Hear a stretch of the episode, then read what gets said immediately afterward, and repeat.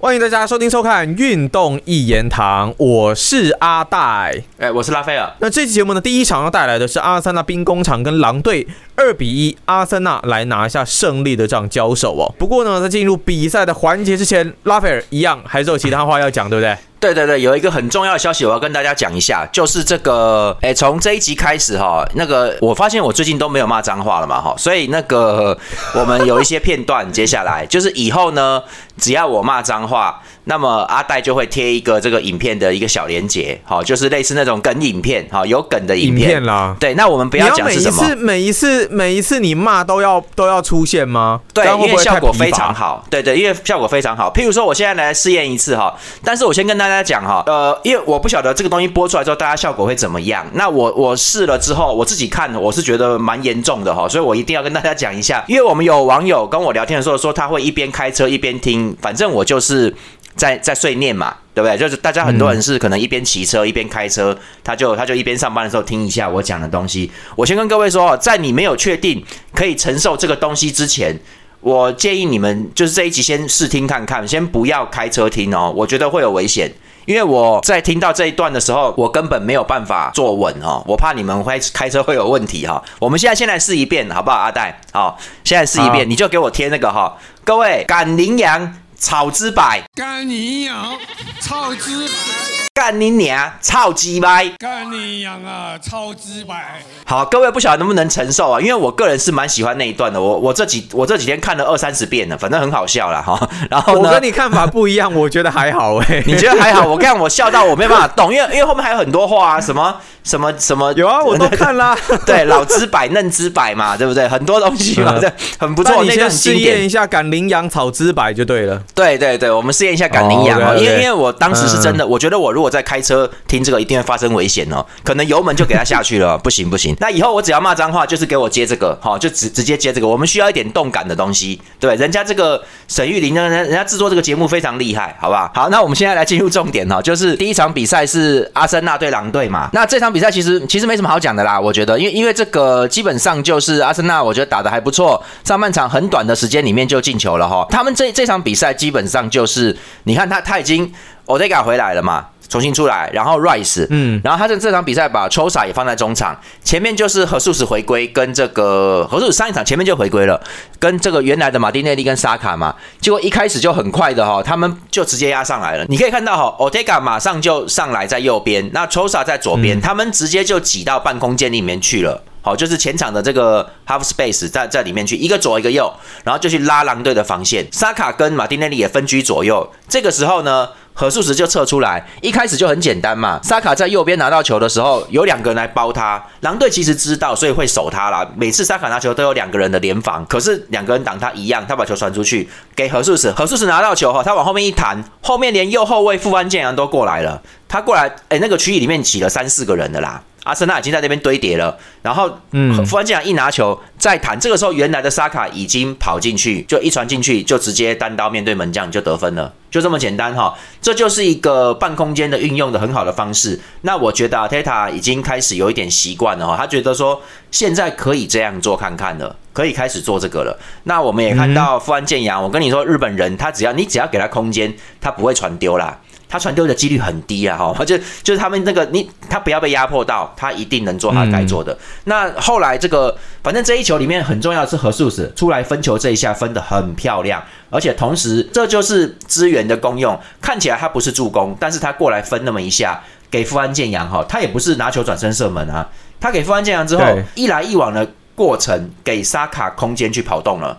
你知道吗？就有多的大概两一两秒吧，就够啦。那沙卡就进去了哈，所以这个东西进去就你看，明明窄窄的，但是沙卡都能拿到球，然后射门得分，所以其实蛮简单的。再来很快打到十二分钟，那狼队也警戒了。这个时候阿森纳开始变东西，他打左右两翼调动。他们打到这个沙卡在右边，直接就掉到左翼去嘛。那左翼去之后呢，金千口过来拿球之后，跟这个何素石又对坐，又进去进去。这这个时候何素石跑出来一点，跟金千口两个对坐两下，让他进去。进去之后他在斜传，这个时候 Otega 又过来了，他移到中路，直接抽射得分，就这样没了。这时候就已经结束了，本来是结束了啊。但是我觉得狼队的应对是蛮好的，他们其实这个时候你应该想进攻吧，可是狼队并没有。各位，我跟各位说，狼队的中场跟后卫都不好。好，可是他这个风险很强，我相信很多人已经知道了哈。一个是从马竞拉过来的库尼亚，哈，库尼亚算也不算特别高啦，但算壮的哦，算而且技术蛮好的，他脚下巴西人的功夫都不错啦。然后再来是黄喜灿嘛，韩国人，黄喜灿其实我觉得他射门也还好，但是他他们韩国人体能真的很好，爆发力又强，而且还是短距连续折返，他可以一直抢球的。好，所以就前面就打这两支，后面替补上来谁？之前就是 Nato 跟 Sarabia。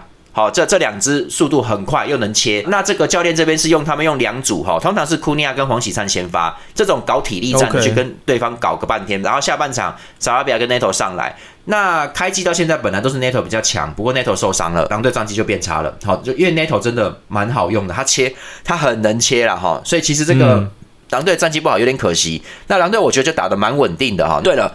他们的门将还受伤了，打一打，然后换上替补门将，然后阿森纳有发动不少攻势啦，不过后来都有守住。好，那这个马丁内利也有重注过。那我们可以看到，你看上半场到中场、下半场那一段，狼队明显想要把速度降慢了，千万不要让阿森纳打这个快攻。也就是说，狼队不想要拼命压上去进攻，他在中场跟你缴获。哦，因为你让他打快的话，阿森纳不得了，那个变得更轻松嘛，一分就进去，一分就进去嘛。他宁可，但是他也不敢让你阿森纳推到前场那个最后的四分之一半场，不然他们一堆人挤进半空间，一直分一直分，那前场那几只很会跑啊，那就危险了，在禁区里面就有很多空间了。所以狼队尽量要脱离那个半空间的位置，要推到中场线那一带，就在后来进行一些换混战的哈。不过阿森纳一直都有占据优势，那结果这个狼队后来就开始变阵了，下半场的时候他就换上这个。多赫蒂，多赫蒂好像之前是热刺的，然后跟萨拉比亚就上来了。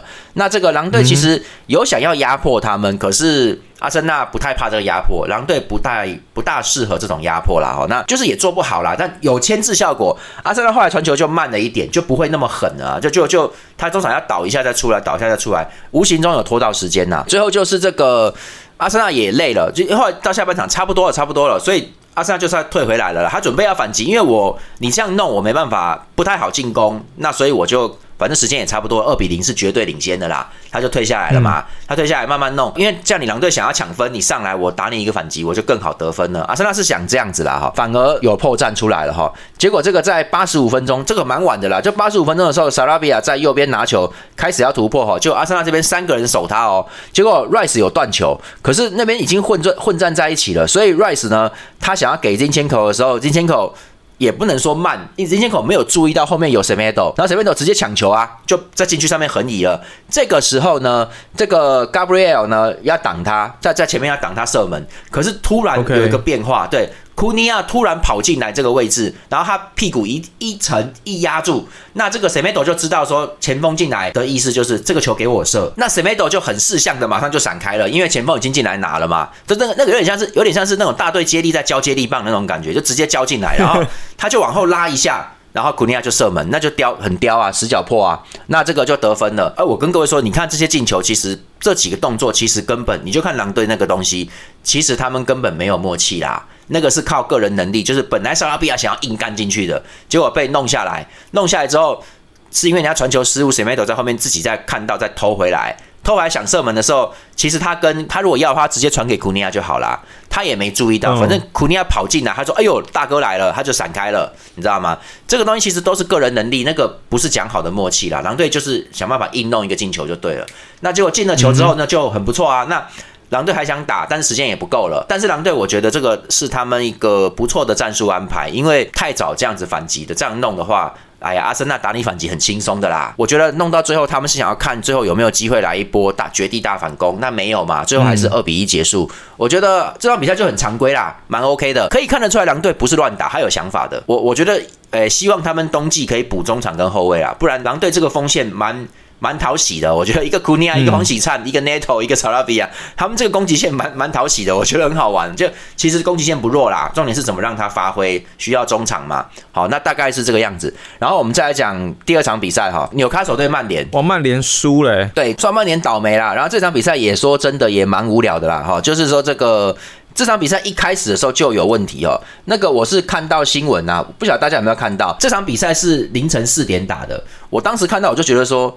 沙小啊，妈的，怎么会凌晨四点？英超哪有凌晨四点的？这个是西甲的时间了，你知道吗？而且比西甲开赛都要晚。英超那么晚呢？对，所以就我就去查，就发现原来是因为纽卡索当地气候恶劣，因为这最近好像英格兰开始下雪了，那个是雨还是雪我也搞不清楚，反正就是你就看都有，可能场上都有，对对对，所以状况不好，所以他们本来要坐飞机，曼联从曼彻斯特要飞到这个纽卡索去的，那结果因为纽卡索，各位可以看一下地图哈，纽卡索在东北，基本上是接近英超联赛里面最北端的球队，最偏远的球队啦，对他们坐飞机去比较比较好，结果。班机因为天候很差，所以取消了。曼联就只好坐巴士，坐了听说坐了三个多小时，那很累啦。就这样子移动其实蛮累，尤其是你根本没有准备要坐巴士。其实本来你说在附近大家坐个巴士，这个都，比如说什么大伦敦地区啦，好，我们坐个巴士，那个都本来就都习惯。你不可能伦敦在外面，你还要坐飞机去吧？不会嘛？那纽卡索因为比较远，要订机票，所以这是个意外。所以好像我在猜，大概就是因为这样比赛才 delay，不然怎么会四点钟才打比赛？对，没没有这回事。好晚哦！一般我看到最晚是凌晨，英超是凌晨两点打，打到四点，这个已经是最晚了，不会再晚了。这明显是临时的嘛。然后曼联状况不好，然后大家都知道哈，周中的时候就是曼联平手加塔萨雷嘛，那基本上也不能说欧冠淘汰啦，但是差不多了，因为他们最后一轮要战拜仁慕尼黑哈，拜仁慕尼黑是该组最强哈，而且应该是目前小组赛所有小组第一里面应该接近最强的状态，所以其实。你说要拜仁输给你吗？就是有点难了哈。那另外一边，对啊，哥本哈根对加拉塔萨雷，只要有人分出胜负，就是第二名晋级。所以曼联就要期待对方平手，而且曼联还要赢拜仁，这个不可能的啦。他大概能熬到。不是，他可能连第三名欧巴都熬不到，那就大概就这样。所以曼联状况不是太好。然后呢，纽卡索倒是蛮好的。各位，这场比赛纽卡索真的很屌。你们如果这几个礼拜有看纽卡索的比赛，你们也会知道，就这两个礼拜啦，伤兵超多的，伤兵超级严重的，而而且伤的是一些就是很重要的人。再加上我们托纳利小弟去赌球了嘛，现在已经是禁赛了，没有了。对，这所以纽卡索的这个。影响很大哦，而且本来陈佳明在这个艾尔达里面有讲哦，就是说那个教练其实本来有想要用他的他的新人嘛，他其实也没有说只偏重新人，他一直有在换，结果现在连他换的人也伤，他的他要的人也伤，他要换的人也都伤光了，所以他就只好用一些小弟上来了，就没有办法了。那可是哎，很厉害，纽卡索这样子是两胜一平哦，你看他上礼拜是战赢四比一战赢切尔西。周中的时候，他是跟巴黎平手哦，而且纽卡索对巴黎还是做客哦。好，然后对这个礼拜又又赢曼联嘛哈。我跟各位说，这三场比赛他基本上都是用同一套阵，因为他已经没有下面的人可以换了，已经没有了。他大概只有十二、十三个人左，应该只有十四个人。他真的能换的大概就十四个人，就是就是你十一个人用完之后，你 你就只剩下两个人可以换，大概就没有名额了哈。后面的人都都伤光光了，他居然能用。这样子一套就是纯先发，他的他的阵容在这三场重大比赛里面，对切尔西、对巴黎、对曼联没有换过，所以那个先发真的很累了哈。而且各位，我相信有看的都知道了，其实我是瞄一下而已，因为我很累了。当当那天晚上，纽卡索本来要赢巴黎的，是因为最后有一个蛮争议的十二码哦，这是九十加七哦，是。比赛都要结束了，裁判吹一个十二码给巴黎，好罚进了，嗯，才平手的哦。不然纽卡索这个礼拜本来会是三连胜哦。我靠妈的，你已经只剩下十一二个人了，你居然还可以这样弄哦。所以反正哦很厉害啦。我觉得纽卡索这个他们就是其实他们没有玩什么心眼，他们已经没有本事跟战术在玩在玩这些东西了。他就是压迫，状态还不错哦。对他就是压迫抢。然后断球之后分球直接给前面，前面现在 Golden 状态好，让 Golden 冲，那阿米隆也不错啦。Golden 拿进来就是反正就是传呐，以萨克去捡呐，就这样，他把对方逼垮啦。然后完全在运用那个中场，就是 Jolinton 跟吉马良斯，就这两支就一直往前压，就把体力用尽就对了，能撑就撑。那对，幸好纽卡手的人都体力都不错，都算高强壮的、强猛的，尤其 Jolinton 那个怪物跟那个吉马良斯这两支哦，吉马良斯有身材，而且蛮壮的，啊，技术也好。哦，所以其实他还能撑呐，目前还没垮，只是说不晓得能撑多久。但这场比赛就是你看，他一开始就压着曼联搞啊，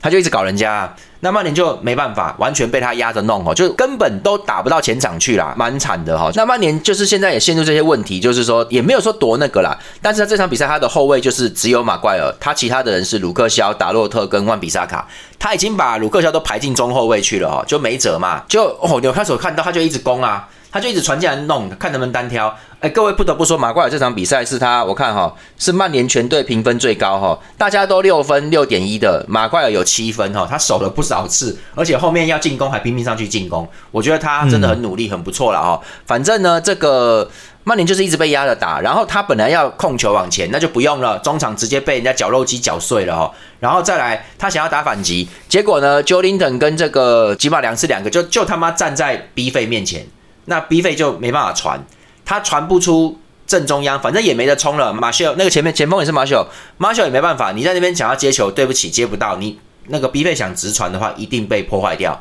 Jo Linton 跟吉马良是很狠啊，然后他。只能一直分左边，结果连本来在进攻的时候，连拉师傅都被逼回来，因为因为那个纽卡手压太凶了，他只能退回来了，只剩戛纳球在前面，那这就好挡了啊！你妈的，虽然说 Trippier 都上去进攻了，但是这个人家纽卡手后面还留两支后卫要挡你戛纳球，也不是真的那么难呐。所以上半场戛纳球拿球，而且各位 B 费的那个已经被限制住了，他的传球角度都有被挡了，所以。这橄榄球拿球的位置比较偏，不可能说直接送人家进去，没有啦，弄不进去，所以橄榄球冲来冲去也冲不出个名堂来的，而且而且没有人跟上帮他，没有人帮他，所以他也没辙。而且我认为橄榄球其实没有说强到那个可以什么单独破防啦，他没有到那种地步啦，而且人家已经站好位置了，你要你要怎么弄？就没有队友跟他嘛，所以就是。橄榄球目前也是需要空间来作业的球员，你让他一拿球，结果人家两只前后都站摆好了，你你这样子没办法，他可以过一个，但是你要过两个就有难度哈，所以就一直搞不进去嘛。结果下半场的时候，这个就被进球了。下半场开始，因为纽卡索已经发现曼联是这个德性了，那我们打一打，哦，确定你是这个德性，你没东西搞了哈。然后他就开始想要来硬的了。他们下半场一开始，各位你你们去注意看那个变化，吉马良斯就压到前场半空间了。他本来还在中场跟 j o l i n t o n 两个在那边想要揍人的，就在那边弄人家啦。结果下半场一开始，这两只都上前，尤其吉马良斯 j o l i n t o n 呢还在后面帮他扫荡一下。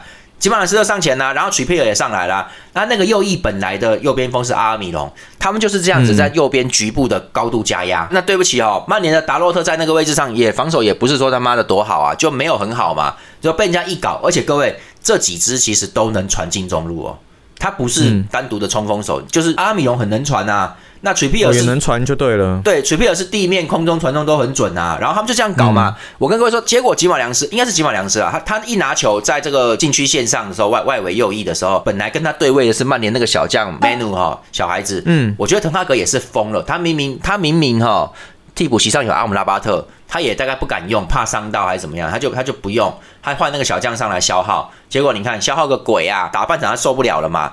吉马良斯一拿球。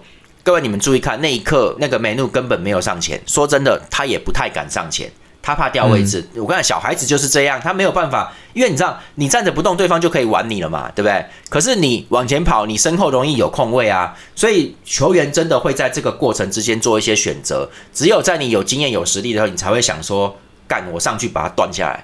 你知道，你才这样。而且各位，那个我看了一下哈，美努其实长得也不高，可是金马良斯也是很高大的，他抢不到的啦。那个那个东西上去，他可是你如果上去，至少能限制他的传球路线嘛。结果梅努就慢了，不敢上去。后来就是鲁克肖，后来一看，他就一看到说啊，小弟不上去，他知道了，他马上冲出来要要拦嘛。可是问题是，你看这个这一这一拍的节奏变换已经来不及了。那个鲁克肖出来已经晚了，因为基本良是已经摆好脚准备要传球了。那你出来是不是？鲁克肖出来，哎，鲁克肖是中后卫哦，这一场他出来更好。他直接把球一分进去，曲皮尔就就拿球了，就进来传中。本来鲁克肖之前在曲皮尔传中的时候，这一场比赛里面，在在曲皮尔传中的时候，鲁克肖都还能挡一下，就是能限制你的角度。那鲁克肖一跑前没有了，那个曲佩尔直接横抢，直接横向就进来了，传球了。他一传，纽卡手是两点并进，然后第一点没抢到，后面 Golden 第二点踢进去得分，就这样结束。曼联就还想要进攻了，后来慢慢就有在换人，他就是。换人之后，我觉得还不错哈。他后来换人的时候，他换了安东尼、赫伦特，然后夏拉师傅跟马修，我觉得这是正确的哈。这个我还是要讲，已经好几场了。滕哈格不晓得，我跟你说他有病啊。我们来骂一下好了，赶羚羊草之百，好鸡掰呀，赶羚羊。妈的，我跟你讲，他有病啊！你干嘛这个样子？戛纳球跟拉师傅都是左翼，你就让他们轮就对了。而且就是让拉师傅跟对方耗个大半场，然后下七十五分钟再换戛纳球上来冲。他每一次这样的效果都会很好，因为对方累了嘛。那你先让他先发，效果就没那么好了啦。他确实之前有很厉害的射门，但是你看整体来说没有很好。然后拉师傅今年状况已经不好了，你又把他妈的拉到他不适合的右翼去，他现在已经好几场隐形了，你知道吗？状况很不好啦。所以就这场比赛也是啊，他几乎没有任何的那个诶，没镜头诶。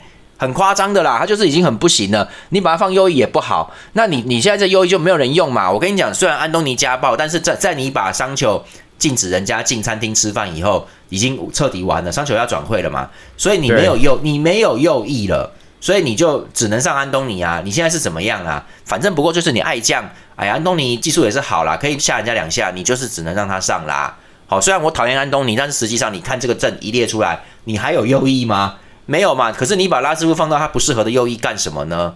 对不对？没没没有意义啊。所以曼联根本没进攻啦。他现在就是明明拉师傅在右翼，这几场都是这样。明明拉师傅在右翼，没办法传嘛。他传了，他进攻也不好，就只能一直给戛纳球。你就看曼联的进攻是很。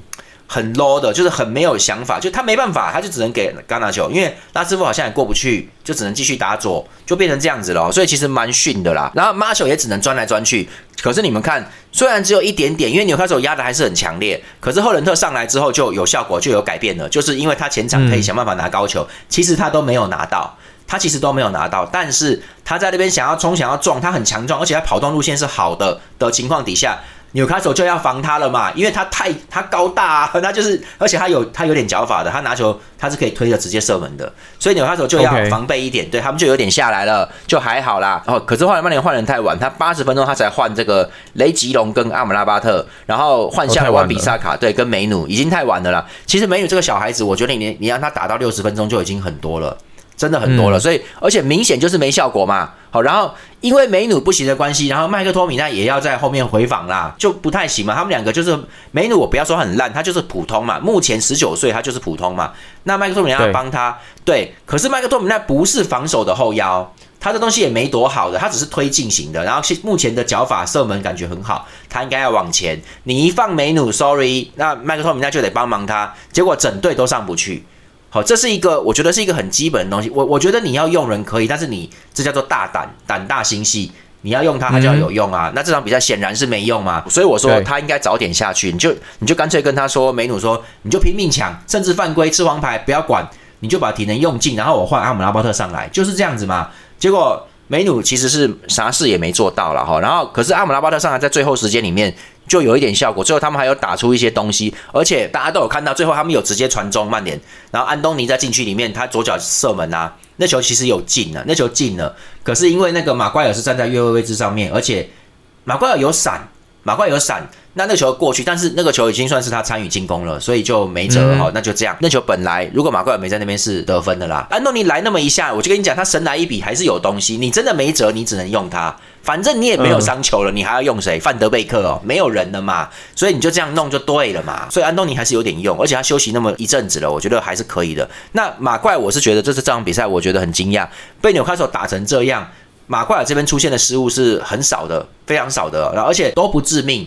所以马奎尔是确实有进步，然后而且他后面他后面比赛他一直在画虾，一直在带大家进攻拼啊，而且他到最后的时候就全部都想要去制造那个界外球丢进来啦，然后角球啦，然后直接传中啊，马奎尔直接站前面不回来了啦，后面就交给卢克肖他们了，我就直接我空霸，我直接在前面压，哎，还真有效，因为他有那个效果，你快手其实有退，因为他太高大，而且他会他会顶球，所以对方真的有怕啦。所以我觉得马奎尔是真的，你不要说他多强。但是在曼联打的跟狗屎一样的时候，他真的有站出来去，他现在真的会支持大家啦，就是他会要大家要求大家。我跟你讲，哎呀，鸡巴毛，滕哈格拔他的队长是错的啦。他其实有资历啊，他有信心出来了，他其实是蛮有蛮那个，他一喊那个军心会稳定下来，因为他就是可以嘛。然后在在前面一站进去，哇，空霸，他就是压着对方，至少能牵制对方的中后卫吧，他有那个效果在。所以我觉得马怪尔是之前太烂，所以他都没自信。但是你看这一点，滕哈格是真的料错了，因为马怪尔，你看他现在状态好的时候，他可以做定海神针，而且他还可以。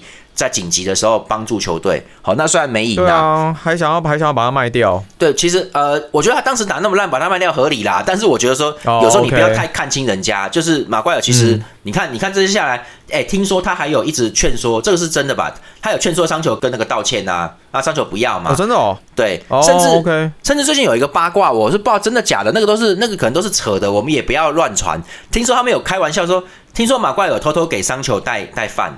因为他要练习，他没有饭吃，什么我不知道啦。反正马怪尔一直在试图调和桑球跟这个滕哈格之间的矛盾啊。那我看，哎，说真的，我讲真的，你队长都被拔了，这不关你的事，你懂不懂？你知道，就是你们要闹去闹啊，我等滕哈格死啊。其实换我我一定这样子，各位马怪尔没有这样，这真的他妈的以德报怨呐。他就是真的希望大家好，然后说桑球你就要不要道歉？就大家一队的嘛，对不对？他。尽量在做好事。这各位，这个本来是队长的职责。马怪尔已经不是队长，他不需要管这个。踢完球、训练完回家就好了，不关他的事。你们要打起来都不关我的事，本来就是这样。马怪尔依然在做这些事，所以他让我觉得蛮佩服的。好，我觉得他，哎，真的这个人。不晓得他是傻还是这个，这是一个有仁义的人，对不对？但是我觉得他这个表现是真的让我觉得很钦佩。我以为我本来以为他只是个傻逼莽汉，会揍人的家伙，就乱弄的家伙。结果他这个这个表现真的很很成熟啊，很稳重啊，我觉得蛮惊讶的哈。好，那这个就到这边哈，这边两场，那再来就是第三场，就是利物浦对富勒姆哈。那我想大家都知道四比三超级世界波大战哦，就是 啊，赶赶羚羊草之白啦，对不对？赶羚羊。草之四比三呢？这什么比赛啊？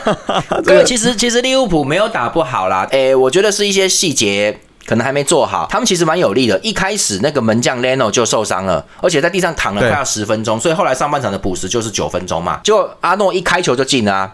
好，那当那球是算好像算乌龙吧，但是这个阿诺开的很球，对阿诺开的很精准啊，很漂亮，bang 就那球就是他进的了哈。然后你们就看到了嘛，其实现在大家都知道阿诺是个弱点嘛，在右边可以进去。然后我们这个前枪手旧将伊沃比，其实他已经已经好久了，他离开枪手，但我真的倒是对他蛮惊讶，我没想到他能撑这么久，我以为他会流浪到别的地方去，结果他居然在英超埃弗顿打那么多年，而且而且他还是主力哦。他的技术控带很好，而且他后来越来越强壮哦，也不晓得怎么搞的，就是就他就护球能力，可能在太妃堂那帮人里面，那帮那帮打人队里面，他也变得壮了，结果他还算是技术中场嘞。控控球护球都稳呢，反击也能打。现在到富勒姆还是一样哦。我想说，哇，你现在常青树了是不是？他也没有很老了，因为他出道很早，所以这场比赛富勒姆上半场也都是一直在靠他在弄啊。你就看他就走路一直进去嘛，然后就切阿诺身后啊，那阿诺就没办法，你这样他后面就有空位嘛。结果 Robinson 就传了嘛，他传进去里面，你看我们这一张图哈，你就看阿诺有回追，可是阿诺却是在中央，因为他是从中央回来的。照理说应该是右边在守吧，哈，结结果阿诺是在各位你们看阿诺。在中央啦，哈，所以其实这个反击的时候，阿诺并没有在他原来右后位置上，因为他上前进攻了嘛，他偏前面的，所以这个是利物浦目前的一个弱点，就是说，OK，你你这样子，就是这是很简单的道理嘛，你右后卫不在我，当然打你那个位置。好，那这个时候中后卫一定要去挡嘛。我看那个圆圆角那个应该是马蒂普吧，我看马蒂普也蛮累的，他就到那边去挡。那挡了，你中央是不是就空了？你空了，你是不是需要后腰什么中场回来补那个中后卫位置？不然只剩满代，只剩满戴克一个人呐，对不对？所以这很简单的嘛。那阿诺有回来没错，但是你看他的反应就慢了。各位，其实你如果看那整个整个连贯动作，他有回追，但是他没有去。做最后一下的断球，所以最后你看，明明他们就两个都挡在那个位置上面，那个另外一个应该是索博斯来，他们两个明明在位上，尤其阿诺其实是可以出脚挡的，就他让对方直接就把球踢进去哈。哎呀，我跟各位说，阿诺也就你不能要求他去最后来铲球啊，他是很纯的进攻型这个边位啊，可以打中场了哈，他是很纯很纯的，他防守其实没有。